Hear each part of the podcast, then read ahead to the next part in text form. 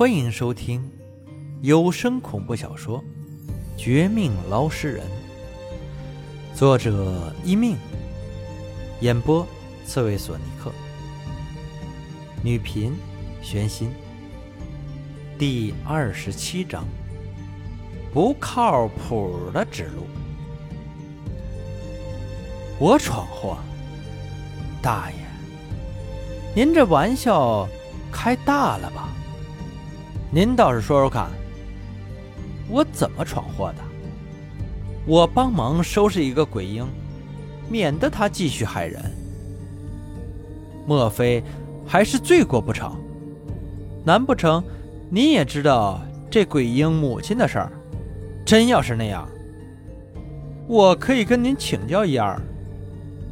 我语气不善，主要是两个原因，其一。钓鱼人每次出现都这么及时，未免太巧合。谁知道他到底是什么心思？其二，他除了给我一通乱七八糟的算命，救我一次之外，多数时间都是看客，没有辛苦，没有流汗，凭什么这么说我？虽然我也没有做到十全十美。可这些日子，因为那个女孩吃的苦头比从前几个月都多，自然不想轻易被人否定。这钓鱼人似乎也知情识趣，见我脸色阴沉，语带怨气，没有直接和我争辩，反而呵呵一笑，说起另外一件事儿。小伙子，火气不要这么大嘛！这样，我问你几个问题，就当我吃饱了撑的，跟你讨教讨教如何？要是我猜错了，你大可当我是放屁，直接走人不理。可如果侥幸被我算中，一点半点儿，你要是真能猜到一些关键线索，我认定你当大哥都行。不过，牛皮不要吹得太大哦。看您是中年人，尊敬您一下，千万不要得寸进尺。结果弄得自己灰头土脸的，那就不好看喽。我王清这人。还是不喜欢打扁脸的。是是是，我都知道，我都听说过，说江城一带的捞尸人，要算你最厉害，最有本事，我就期待你的打脸。那咱们就开始问问吧。说话时，这钓鱼人竟然无视我手中提着的鬼婴。一点不怕的对他笑呵呵，招了招手，又自顾自的找了路边一个公交亭，就此坐下。见此，我表面上冷笑，心底却是诧异和困惑，完全不知道这人来的什么套路。说他正经，一条街的人都不会相信。其他的老头钓鱼度日。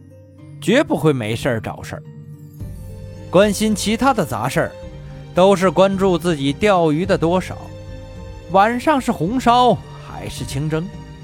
他倒好，自我们第一次搭话后，一直没有断绝。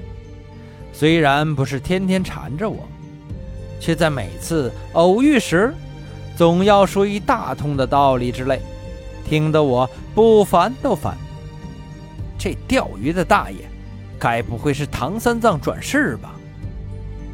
我不得不有了这个哭笑不得的猜想，说他是骗钱的吧？看他上次给我算命的结果，也不像是那种行骗的下三滥，反而像是真有点本事的算命人。在这行久了，我听说过不少的高人，假借钓鱼隐居的为名。实际上，本事大的很，专门有缘人的上门收徒传功。可我的运气真的这么好，一下子就撞见一个算命的行业的相术高人，他还对我无比的青睐，所以天天跟着我吗？这事儿比上一个更不靠谱。我不敢做此幻想，清醒了一下脑子，回神过来时，见他依然保持着微笑，心说：伸手不打笑脸人，给他一次机会，就将几个最在乎的问题问了过去。心想：你一个钓鱼的算命人，能耐能到哪儿去？之前猜想我的八字什么？或许是打听到的，这次问的不是别的，却是连我忙碌多天都无果的线索。要是这人真能说出个一二三，那才是怪了。却不想，我的问题刚刚问出，这钓鱼人还真的不加思索地回答过来，答的还挺不错，让我都快惊掉下巴了。我第一次问：“这鬼婴到底从何而来？为什么如此阴狠毒辣？”钓鱼人笑眯眯告诉我：“这一切都是我自己的缘故。女士是三世善人，本来十分和善天真，但因为被奸人所害，死后冤气极大，想找我帮忙，结果我没有理会。”因此怀恨在心，多次找我的麻烦。鬼婴虽然和母体分离，但毕竟受到母亲怨气的影响，因此对我也十分的仇恨，巴不得将我除之而后快。听到这话，我吃了一惊，随后一想，似乎还真的是这样。要不是我那天喝醉，没兴趣管事儿，女孩未必会出事儿。可即便如此，也不至于要害我到今天吧？我第二次问，问的是到底谁害死这女孩？不但杀了她，还故意将她的鬼魂脱离身体，塞了个别的鬼魂过来。这手法。已经不能用残忍二字形容，简直他妈就是变态。就算再有仇，也不至于到这种地步。见我有些于心不忍和愤怒，钓鱼人眼中闪过一阵赞许的目光，然后摸了鬼婴脑袋一下，很快回答出一个特别的答案。这事儿还真不简单呢。女孩是被迷奸的，本身品行品性极好，因此死后的怨气也极大。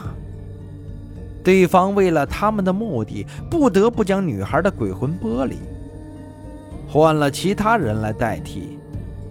不过，天网昭昭，他们迟早会受罚的。我不信什么天理，你就告诉我一件事儿。那些人究竟是谁？还有，听您的口气，似乎知道这些人的存在。他们究竟想干嘛呀？这件事儿说来复杂，一时半会儿跟你说不清。这样啊，我给你说个事儿啊，记住就行。对方多半是打算利用母子鬼魂当顶炉。用这婴儿炼制鬼婴，目前看来，并没有完全成功。你要想主持正义，最好是听我的建议。我呀，给你指条明路，你去找那个人贵人，对你很有好处的哦。说着这话的同时，这神神叨叨的钓鱼人还真的笑了笑。给我说了一个名字和一个特别的地址。之所以那人特别，不是因为他住在一个很邪门的地方，他竟然就在四九城里买的房子。更让我大感诧异的是，那人我曾经见过，而且差点拜师啊！想不到钓鱼人跟我提起的，赫然是我和捞尸人一行相关的银行前辈，也是在江城名气很大、脾气更大的那人——捉鬼门的秦老八。秦老八，捉鬼门当代最杰出的传人，没有之一。因家里九个兄弟，自己八字太阴。克死上下八个兄弟，只留下他这个排行第八的，所以称之为秦老八。这算是客气的称呼。有的人对他看不惯，直接骂他秦老鬼、秦克八等等。对此，秦老八一点不在乎，反而每天是喝酒听戏。日子过得十分潇洒，除了有点喜欢独来独往、脾气极大、动不动骂人打人之外，倒也没什么不好的。可我从前被他吓过一次，就是从小拜师那次，至今是心有余悸呀。听钓鱼人这一说，我还真的得去找他。找这个秦老八触霉头，他真的会是我那个贵人？我越想越觉得不靠谱。但一抬头，还没追问细节，钓鱼人居然飘然远去，速度快的简直跟风似的。